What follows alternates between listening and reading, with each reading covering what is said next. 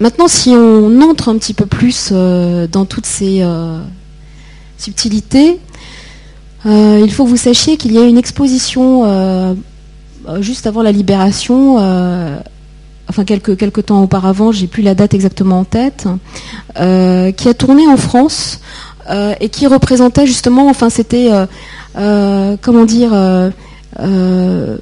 une volonté de la mode française de montrer qu'elle était toujours vivante et qu'elle allait se relever. Et donc cette exposition a tourné, elle a même tourné dans le monde, entier, à l'international. Alors les plus grands y ont participé, Cocteau, etc. et Christian Dior alors pas sous son propre nom, mais euh, vous avez sans doute vu des photos, c'était le petit théâtre de la mode. Christian Bérard, évidemment, y a beaucoup participé, mais à quoi, comme je vous l'ai dit, n'a-t-il pas participé? Cherchez sa silhouette, suivez sa silhouette, vous allez le trouver à plein d'endroits. Et vous allez comprendre que c'est une sorte de Warhol à la française. C'est vraiment... Euh, en fait, avant de, m'intéresser à, Dior, je m'intéressais à Bérard.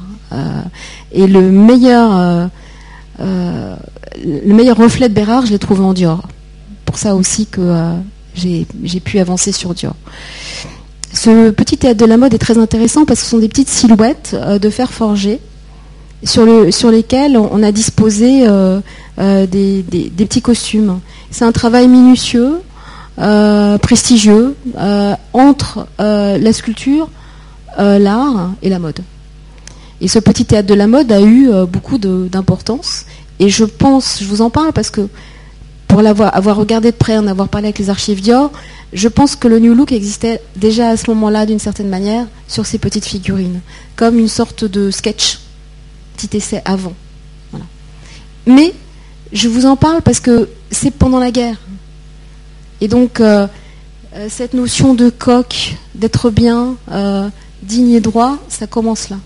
Pendant la guerre, il y a aussi un film que, je sais pas si c'est toujours dire je vous conseille de voir, etc. Mais disons que j'aimerais tellement que vous le voyez.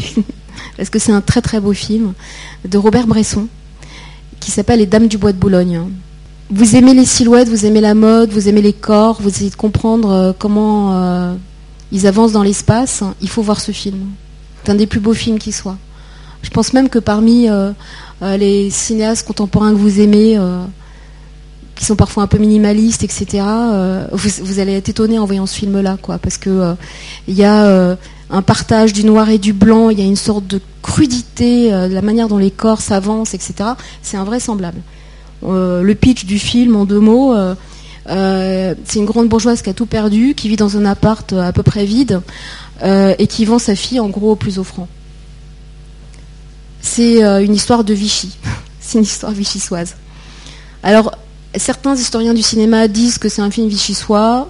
Est-ce que c'est un film vichysois parce qu'il a été tourné sous Vichy? Bresson est au-delà de tout ça. Euh, j'ai rencontré Elina Labourdette qui a tourné dans le film, qui était une comédienne remarquable. Et vous connaissez euh, un peu Bresson, vous savez que Bresson, euh, un peu comme Piala, voulait jamais que ses modèles, comme il disait, terme de mode, c'est un photographe de mode au départ, Bresson. il voulait jamais qu'il retourne dans un autre truc. C'était devenu ses créatures, point barre, tu pouvais plus tourner après. Donc Elina Labourdette a trahi, elle a un petit peu tourné après. Donc il en a beaucoup voulu. Mais dans ce film, elle est absolument somptueuse et elle m'expliquait comment ce, film s'était tourné de la manière les plus difficiles. Évidemment, c'était euh, dans le coin de l'Odéon, théâtre de l'Odéon. Euh, ils n'avaient pas d'électricité. Euh, enfin, c'était dément. Mais en même temps, pour elle, ce film, c'était vraiment les années d'occupation parce que Bresson lui avait dit Tu t'habilles comme t'es. Euh, pour, pour, les scènes de rue, etc. Donc elle avait euh, pris son impair et puis elle avait trouvé un vieux morceau de feutre dont elle avait fait un chapeau. Et euh, voilà, tout simple, tout simplement. Mais sinon, toutes les scènes de bal, justement, où sa mère la vend au plus offrant, sont des scènes où les femmes sont, sont habillées en, noir, enfin, et, où elles sont splendines, dans une élégance qui, pour moi, enfin, je me, je me suis toujours dit que Dior avait forcément comme tous euh, les gens de cette époque, vu ce film, parce qu'on allait beaucoup euh, au cinéma sous l'occupation, comme vous savez, c'était aussi un lieu d'échange, euh, etc. même si on laissait les lumières allumées. je pense que ce film a beaucoup compté. Je vous dis ça, je pense, parce que c'est un film qui est très beau, parce qu'il est entre la violence de la mère Macrel, la dureté de l'histoire, la beauté des images, et avec un érotisme très particulier qui a à voir avec le risque, le danger, et cette cruauté. de la mère Macrel. Je ne sais pas si vous serez d'accord avec moi parce que c'est un peu hardi, euh, mais il me semble que les collections Christian Dior, si on y regarde bien, et John Galliano avait bien compris ça, sont quand même d'un érotisme assez euh, forcené. Si, vous savez, un jour, euh, j'ai trouvé dans les archives Dior un, truc incroyable. C'était une lettre d'une euh, dame qui faisait de la couture, mais qui était spécialisée dans les fleurs. Vous savez que Dior était un fou de fleurs. Et c'était très joli parce qu'elle disait qu'elle avait, elle écrivait à Dior qu'elle avait enfin trouvé le bon fil qu'elle avait trouvé dans un tiroir d'une vieille mercerie. Et le fil était suffisamment vieux, usé et bizarre euh, pour qu'il euh, puisse euh, répercuter le battement du petit truc du muguet, je sais jamais comment on dit, enfin le pistil ou le, la cloche, enfin ouais, la clochette. je pense qu'il y a un érotisme qui passe par les noirs, par une certaine manière d'habiller le corps, de le structurer, mais aussi par la fleur. Mais une fleur qui est moins végétale, comme on sait sait, euh, les fleurs, euh, c'est des organismes euh, en même temps qui vampirisent. Pensez aux orchidées, qui aspirent, qui sont butinées. il y a chez Dior une sexualité. alors, chez Dior, on me regardait toujours comme une. quand je disais ça, mais en même temps, je pense qu'ils étaient assez d'accord. C'est-à-dire que je pense que le sexe de Dior a à voir avec les fleurs. Il y a chez lui une profonde compréhension du végétal, de l'animal, comme nous ne le comprenons pas d'habitude. Et je pense que tout ce qu'il a vécu auparavant, hein, je vous ai dit, les artistes, on pourrait entrer bien plus avant, hein, évidemment, je vous montrerai des, tableaux de, Bérard, vous verriez peut-être euh, plus concrètement ce que je veux dire. Euh, mais il y a là quelque chose, je pense qu'on ne peut pas euh, passer sous silence si on cherche à comprendre Dior. C'est-à-dire que la fleur chez Dior, elle est vorace, elle est érotique. Elle a tendance parfois à manger toute une robe. C'est sublime. Alors la première impression est romantique, poétique, et quand vous allez plus loin et que vous regardez, vous voyez aussi qu'elle vous aspire et qu'elle vous magnétise. Et c'est, euh, enfin, il me semble ce que Galliano avait extrêmement bien compris, et aujourd'hui encore, comme par hasard, alors que Dior est revenu, on pourrait dire, à ses fondations, hein, la marque Dior a complètement réimplanté et soclé la communication désormais de Dior bah, sur 47, euh, sur le personnage de Dior lui-même, sur son amour des fleurs, etc. Euh, je voulais vous donner cette impression qui va un petit peu plus loin que euh, Dior chéri et je sais pas quoi, avec des tas de, fleurs roses partout. C'est pas exactement rose, comme la vie de, Dior n'est pas exactement rose. Sur qu'est-ce que je pourrais vous dire encore Ah oui, sur les fleurs, parce que c'est important malgré tout lorsque, euh, Dior était à Granville, dans une maison qui s'appelait Les Roms, dont vous avez sans doute entendu parler, ou peut-être êtes-vous allé la visiter, elle est sur. Ah, ça vaut le coup, parce qu'elle est sur un jardin de Crète, à Granville. Euh, et euh, il faut savoir que la mère de Dior, dont je vous ai parlé un petit peu tout à l'heure, qui je pense était une femme d'une grande culture, qui était en rupture avec son époque 19e, mais qui n'osait pas complètement se libérer, qui s'était beaucoup projetée dans son fils Christian, euh, c'était elle la dingue de fleurs, mais une vraie dingue. C'est-à-dire que euh, elle a fait venir euh, des engrais, c'était facile, il suffisait de demander à son mari.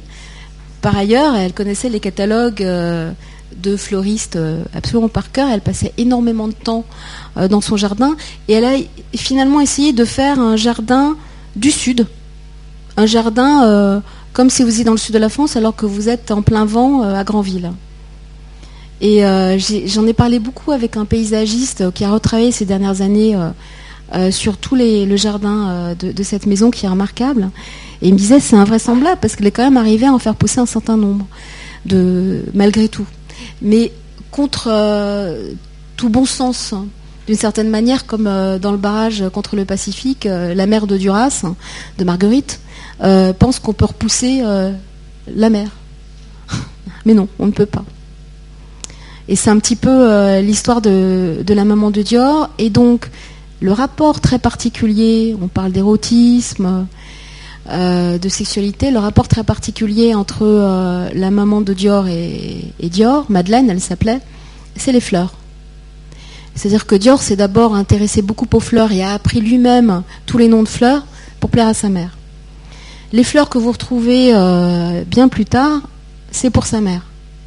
Lorsque vous tombez euh, sur un modèle, euh, je passe à autre chose, mais de certaine manière c'est la même. vous tombez sur un modèle qui s'appelle, je sais pas, robe bébé, c'est pour Bérard. ou quand vous avez un machin à la barbe, c'est pour Bérard. Il y a plein de codes chez Dior. Donc la fleur dont je parlais, comme vous le voyez, elle vient de loin. Elle vient de loin.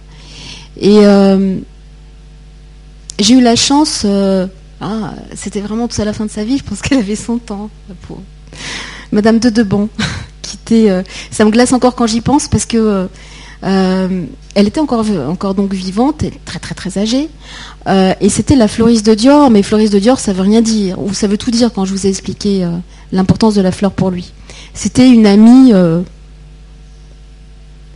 il avait plein d'amis, évidemment, euh, mais cette amie-là, elle avait ça avec lui, qu'elle comprenait les fleurs de l'intérieur, qu'elle était aussi, comme avait été sa mère, une dingue de fleurs. Je ne sais pas très bien ce que je veux dire par dingue de fleurs, mais c'est vraiment un monde particulier.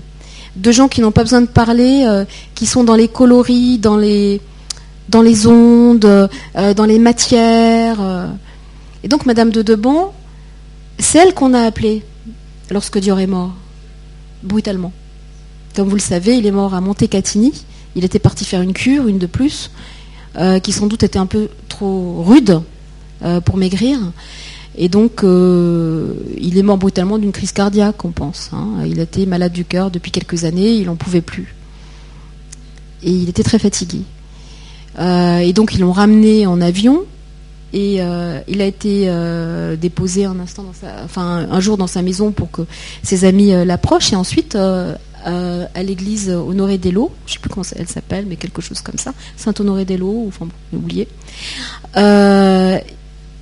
Madame de Deban a passé une nuit avec Dior à recouvrir son cercueil entièrement de muguet. Et elle m'a raconté cette nuit où elle a échangé avec lui pour une dernière fois. Euh, et où elle a euh, pensé une sorte de catafalque fleuri. Et tous ceux qui ont été euh, à cet enterrement se rappellent de l'étrangeté de ce tissage, parce qu'elle avait effectué quasiment un tissage que tout le monde a remarqué sur le cercueil, mais également sur tous les alentours, devant les, vitraux, etc. Enfin, c'était vraiment très impressionnant. Et donc Madame de Deban sanglotait à plus de 100 ans en me racontant ça et en se remémorant cette histoire qui avait forcément été une histoire d'amour et de fleurs, de quelqu'un qui connaissait aussi bien la fleur qu'elle.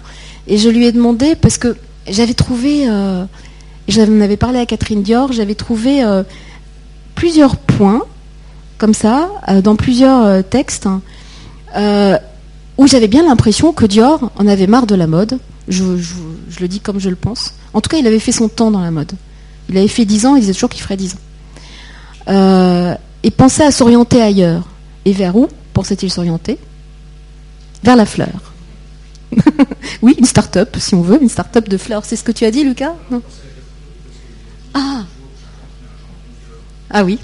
Mais euh, en fait, il a fait un livre de cuisine. Enfin, il y a un livre de cuisine qui a été fait, euh, rassemblé après son, décès. Mais euh, non, là, c'était, c'était la fleur. Et en fait, il avait comme, projet avec Madame de Deban de créer une sorte de... Alors c'est très visionnaire à son époque. Quand je lui dis Interflora, elle m'a traité tous les noms. C'est pas Interflora, évidemment, c'est un service de bouquets, de haute couture et de livraison internationale un truc euh, tel qu'il avait toujours rêvé, enfin un truc fou, euh, mais dont il savait déjà beaucoup parler, manifestement. C'est intéressant euh, aussi à, savoir, à plus d'un titre. Ça montre que la curiosité de ce personnage n'était pas arrivée à son terme. Et pour ma part, il me semble qu'une troisième vie était en train de s'amorcer. Il y en avait déjà eu deux. Et comme souvent, c'est chez ces personnages euh, capables de beaucoup de choses, qui ont vécu la richesse, la plus grande pauvreté, l'amour, le désamour, euh, il fallait aller encore plus loin. Et je pense que la fleur était le, prochain endroit. Je voulais vous dire aussi que c'est toujours intéressant lorsqu'on, enfin il lorsqu'on a un sujet très connu comme Dior, je dis très connu parce que tout le monde a, ce mot qui, ce nom qui a fleur aux lèvres. Aujourd'hui, c'est peut-être un peu moins vrai, mais on sait, euh, d'après les sondages, les statistiques, Gallup et compagnie, que euh, dans les années encore 80, euh, quand vous disiez France, je sais pas, à l'autre bout de la planète, on vous disait De Gaulle, Dior, je sais pas qui d'autre, Brigitte Bardot. En fait, c'est toujours intéressant d'aller regarder ailleurs hein, que finalement euh, là où ça paraît évident. C'est-à-dire, la maison Dior maintenant est en train de redécouvrir euh, beaucoup d'archives. Elle va, euh, je pense, les promouvoir. Par ailleurs, il y a les propres mémoires de Dior que je vous encourage vraiment à regarder. Il les a écrites avec Pierre Gaxot, parce que Dior lui-même, alors, il, était musicien, il était architecte, il était fleuriste, mais il n'était pas écrivain. Cela dit, je pense qu'il relisait de très près et que ça lui correspond en tout point. Mais je pense, enfin je suis certaine qu'elles ont été écrites avec le compagnonnage de Pierre Gaxot, qui était un bon écrivain euh, de l'époque. Euh, donc je vous encourage à les regarder parce que euh, c'est assez profond. Mais malgré tout, ça ne vaut pas les articles de presse que vous connaissez peut-être, qui sont parus majoritairement aux États-Unis.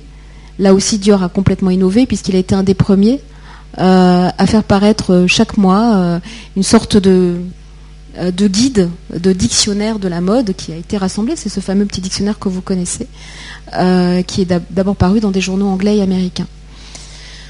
Euh, oui, moi, je continue à penser qu'il avait le sexe des fleurs. je n'en démordrai pas. Parce que je pense que c'était un personnage métamorphique et que ça allait au-delà des hommes et des femmes.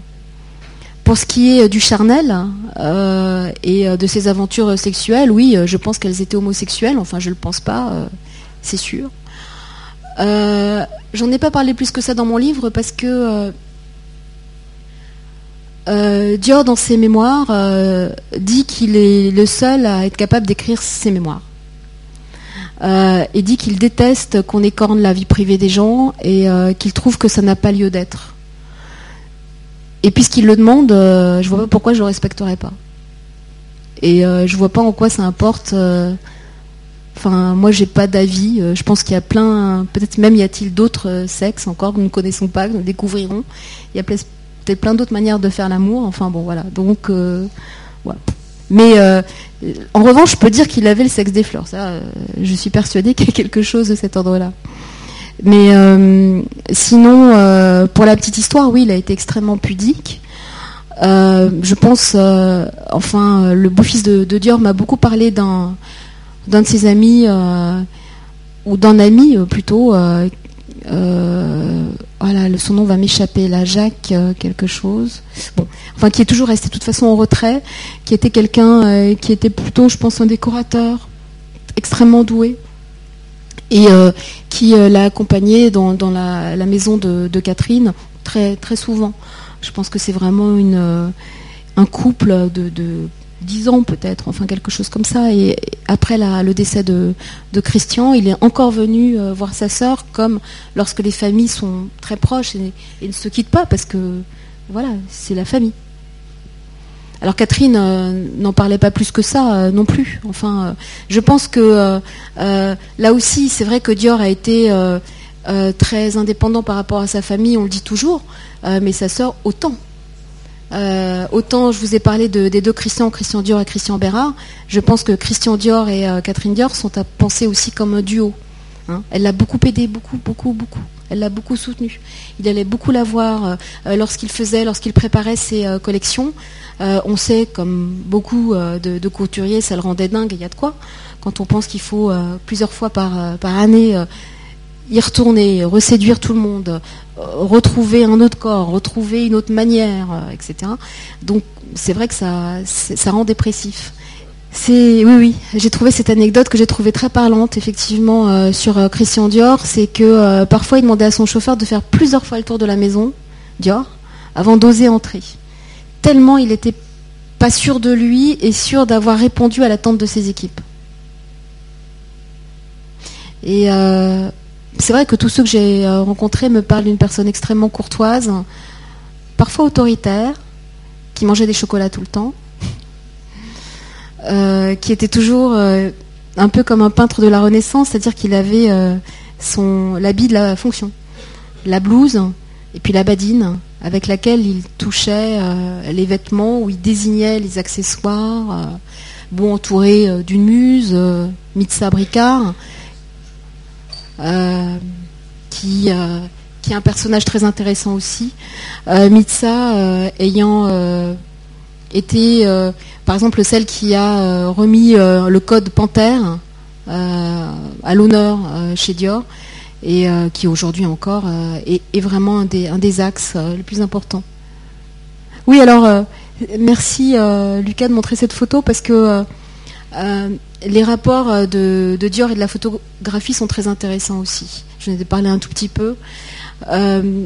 Il me semble, on a parlé de Robert Bresson tout à l'heure, il me semble qu'une des meilleures manières de comprendre la mode de Dior, et au-delà de ça, ce qu'il a mis en place, parce qu'on ne peut pas penser mode sans penser spatialité et, sans penser euh, comment nous, nous marchons à une époque. Hein, on, se déplace de manière diverse, hein, évidemment sur nos deux pieds, mais euh, on ne marche pas dans les années 60 comme dans les années 2000, euh, ni de la...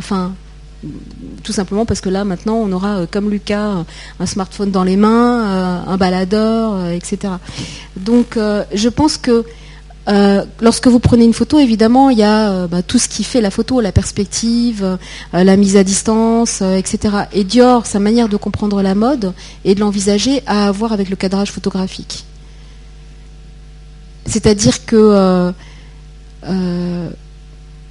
peut-être verrez-vous dans le livre, si vous voulez, je peux vous en lire un petit bout parce que c'est un des duos que je préfère, à part Christian Bérard, c'est celui avec Marlène.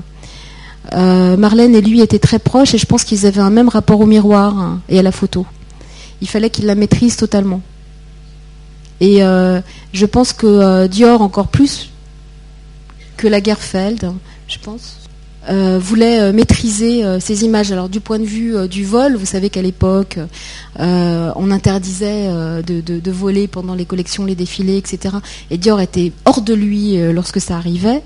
Il, repérait ceux qui copiaient ou qui faisaient des petits, des petits dessins, etc. il y avait tout un, tout, tout, un système autour de ça, mais au-delà de ça, il se mettait à la place de celui qui allait regarder, de celui qui allait prendre la photo. Dior est des deux côtés pour un personnage comme ça qui a l'air extrêmement timide, retenu, dont finalement on retiendra euh, juste quelques, euh, quelques photos et généralement pas celle-là qui est magnifique, euh, je tenais à vous dire que le mécanisme photographique, il le connaît très bien. Non seulement par Méval, dont je vous ai parlé tout à l'heure, mais aussi par d'autres très grands photographes de l'époque et aussi parce que Raymond, le frère dont je ne vous ai pas encore parlé, euh, qui était plus âgé que lui, qui a fait la guerre de 14-18, euh, qui en est revenu très meurtri parce que euh, ses camarades sont tous tombés et lui a été le seul survivant, était un bon photographe. Raymond, par ailleurs, a, écrit un, très bon livre, à l'Adrieux, que j'ai retrouvé, et puis par ailleurs, il a écrit des choses terribles, parce qu'il est plutôt passé, lui, à l'extrême droite, mais je pense, euh, pour des raisons euh, qui ont à voir avec euh, la ruine qui avait touché sa famille, et puis surtout ce qui est arrivé en 14-18. donc finalement, c'est quelqu'un qui a eu du mal à se recréer après la guerre, et qui, au contraire de Dior, n'a pas su se construire. Voilà. Et donc, d'après ce que me disait Catherine, les deux frères ne se parlaient quasiment plus. Mais c'est intéressant aussi parce que ça vous donne une vision là aussi de la France bah, diverse comme elle l'avait été.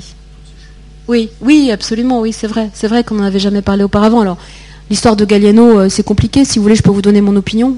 C'est une opinion hein, qui n'engage que moi. Euh, en fait, euh, quand, vous travaillez à la télé et tout ça à la radio, vous voyez beaucoup les cabines, vous arrivez avant au backstage. Et aussi, vous assistez aussi à tous les moments préalables hein, à la collection, les moments où les filles viennent montrer leur dossier, etc. et où elles sont castées. Euh, et il y a un langage dans la mode euh, qui est rude, parce que c'est comme ça, euh, parce qu'on travaille sur une typologie, et vous le savez très bien, on appelle composite la petite fiche sur laquelle les dimensions des mannequins sont écrites. Alors, ça, veut dire qu'il y a donc une manière de faire et de dire qui n'existe pas ailleurs. Hein.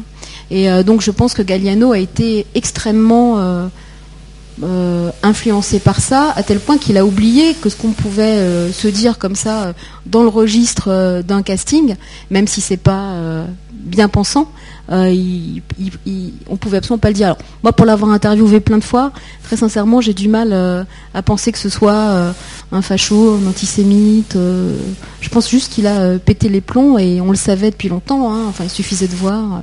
les derniers temps, on avait vraiment l'impression, quand on allait l'interviewer, de, de voir quelqu'un qui était, vous savez, comme dans un, je sais pas, comme s'il faisait la campagne, une campagne de guerre et qu'il était sous une tente à lui euh, particulière, avec des tas de gens qui lui apportaient des choses. Et les, liens avec le réel étaient distendus quand même, de manière évidente. Il y a quelque chose qui s'est noué autour d'une détestation, je pense, de la mode de sa part, parce qu'il n'en pouvait plus, un peu comme euh, Christian, euh, plutôt qu'autre chose. Alors voilà, ça a pris cette, cette veine.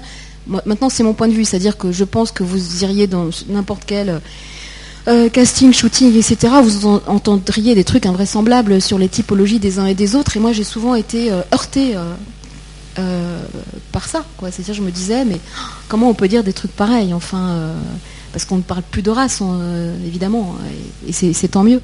Donc voilà, je pense que le monde de la mode, mais vous le connaissez, est un monde par moments rude. Voilà. Qui veut prendre le micro avant le partiel qui commence dans très peu de temps? Est-ce qu'il y a une ou deux questions? Il n'y a pas de questions. Bon, ben enfin, il y en aurait quand même beaucoup, mais je pense qu'on va, on va juste euh, faire une pause ici pour euh, en reparler plus tard, en te remerciant beaucoup. Et à bientôt, puisque tu reviens le 4 juillet, si je ne me trompe.